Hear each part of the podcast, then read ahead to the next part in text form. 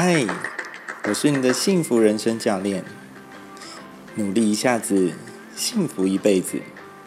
欢迎收听人生讲堂。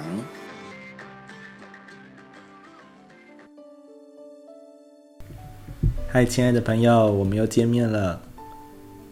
前面呢，我们谈过了火跟土的内涵之后呢，我们要来谈谈跟我们今年有极密切关系的庚子年。庚子年是所谓的庚金金跟水的年份。今年金水之年，最明显的，我们大家都首当其冲的一件事情啊，那就是新冠肺炎的影响。也就是呢，在一个人的身体当中呢，呃，那个水分包含血液、包含体液、口水。都掺杂了不同的元素，比如像病毒啦，或者是杂质，让一个人开始身体变得不健康。跟水有关系的病症，今年好像看得出来，大家都在这之中有很辛苦的体验哦。所以，我们继续来谈谈水这一个元素，它到底代表是什么呢？其实呢，在生命当中有水元素的朋友呢。代表着智慧、聪明、足智多谋的一种展现。所以，当一个人水很多，有一种说法叫做“水多木漂”。我们会说的是啊，当一个人过度的有智慧，反而就会显得比较投机啦。这个时候呢，就很容易失去了善良之心，做人也不会随和。因为一切呢，就只是看着自己内在的利益，他不会站在别人的角度来着想。这个时候的他呢，处处就抱着投机取巧的小聪明，那这样的人，他就失去了仁慈善良的特质了。或者我们之前有学过那个木的性质，我们也可以说木代表着学习。有一句话叫做“十年树木，百年树人”。当一个学生啊，很聪明哦。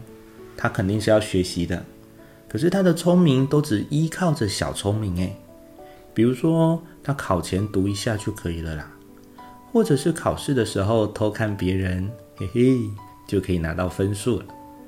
其实这样终究呢，还是没有办法把自己的学问养成，把自己那棵大树种起来。那我们也可以说，这是一种水多木漂。木头就飘走了的水多木漂的原理。那你知道水多还会发生什么事吗？水多土流。土呢，在五常当中代表的是信用的信。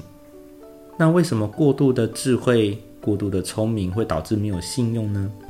你想想哦，在你的身边有没有那种好聪明哦，做事能力好好哦，而这种人？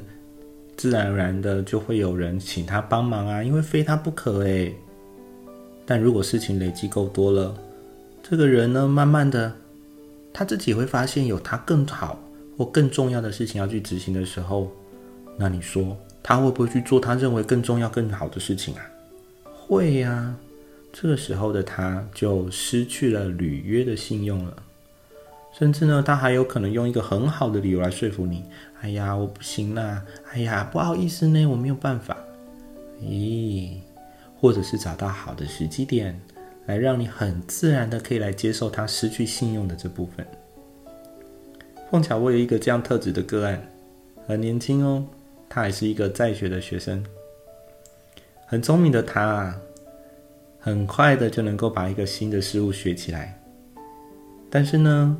学之前信誓旦旦的说：“我一定可以，我好想学，请你让我学。”但是过了不久，当有更重要的事情，或者是已经没有耐心的时候，想要放弃了。他就是总是能有一套说法，能够来说服他妈妈说：“哎呀，我想放弃了。哎呀，你都不懂，我现在课业压力很大，我可能没有办法学他了。”以及呢，他考试考差喽。你看，这对学生来讲是最常见的吧？但是呢，他就是能够在好的时间点加上一套想好的说辞，让妈妈不会再对成绩追究。哦，超强的吧？你看这以上都是聪明里头的小聪明，但是背后呈现的都是水多土流的原理。这个在信用方面是不复存在的啦。那是不是很可惜呢？第三种跟水有关系的元素是火。你想，如果水很多的地方，那个火是不是一浇它就熄了呢？火啊，在五常的叙述当中呢，它代表的是礼貌的礼。当一个人啊，生命当中的水过多的时候，聪明过度了，我们会说他自恃聪明、过度聪明，甚至会有小聪明。这时候，你感受一下，你有没有看过有人插队？当你看到有人插队的时候，你是不是很自然而然的就会有一种，咦，怎么那么没有礼貌啊？有没有文化呢？有没有？你就会觉得这种行为是一种很没有礼貌的展现吧？再举个例子，很多人在网络上呢，其实网络上有很多人是很聪明的，他们就是透过这种网络的工具，躲在电脑的背后，在那边大放厥词，而且总想着没有人可以干涉他的言论自由啊。那你这个时候，你就可以发现，其实他好聪明哦，他就用一种方式，想尽办法让你知道他在想什么，而且他还觉得他自己很棒。但其实他讲出的反而都是很多没有礼貌的这些言论，这些这些都是那种水多火熄的状态展现哦。第四个跟水有关系的元素就来到了金啦，水多金沉下去了，水多金沉的原理是什么呢？金在五常当中代表的是义气的义。那为什么水多金沉，让很聪明的人导致他却会没有义气呢？我们来举个例来说，有些人过度聪明，聪明到他胡思乱想，甚至心术不正，他已经没有办法辨别什么是该做的，什么是不该做的。如果你去帮助这样的人，那无疑就是与虎谋皮呀，对不对？当一个人对人都是有目的的时候，你想想，那个人对你是有目的的，他不管做什么说什么都是有目的的时候，这个时候你要他在未来，在你反过来需要他的时候，你希望他能够意气相挺。哎，当时我都帮你哎，不好意思。当时他要你来帮他，他都是有目的的，他都早就算计好的啦。那你看哦，这种金多水沉的他呢，其实应该是不会有义气，也不会二话不说的就挺你，因为他还要多多评估风险呢，还要多感受一下到底有没有价值，因为他心术不正啊。那你说他要对你多有义气？哎呀！这个都是妄想而且危险的，要小心哦。今天你已经听到了几个跟水有关系的元素，有水多木漂、水多土流、水多火熄、水多金沉呐。所以，当我们看着这个世界上现在目前的局势，好聪明的人，却会做出来的事情都让我们好傻眼呢。其实这是可惜的。如果如此聪明的人，那该怎么办呢？我想你应该要听听接下来有什么样的看法，很重要哦。你想象一件事，不管这个水，就是意思就是他的智慧里的脑袋里的这些思考，我们讲说是水。里面有好多的金，好多的土，好多的杂质哦，也就是这个水是浑浊的啦。他满头满脑在想的东西都是浑浊的智慧。那你说，那么浑浊如何清澈呢？我想要推荐一个小小的看法。有一句话叫做“强水得木，方泄其势”，就是呢，当很强、很旺、很多的水得到了木的这个元素的滋养，也或者说它遇到了木的时候呢，很自然而然水会生木啦。那这个时候呢，我们就靠树呢，能够来卸除、卸掉这个滔滔不绝的大水的势力。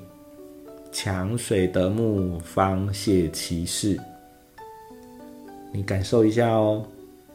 你看啊，我们在把最脏最脏的水，有的时候是农田的水，有的时候是池塘的水啊，灌溉到植物、灌溉到果树的时候，你说长出来的稻米还是白色的，长出来的水果又大又甜。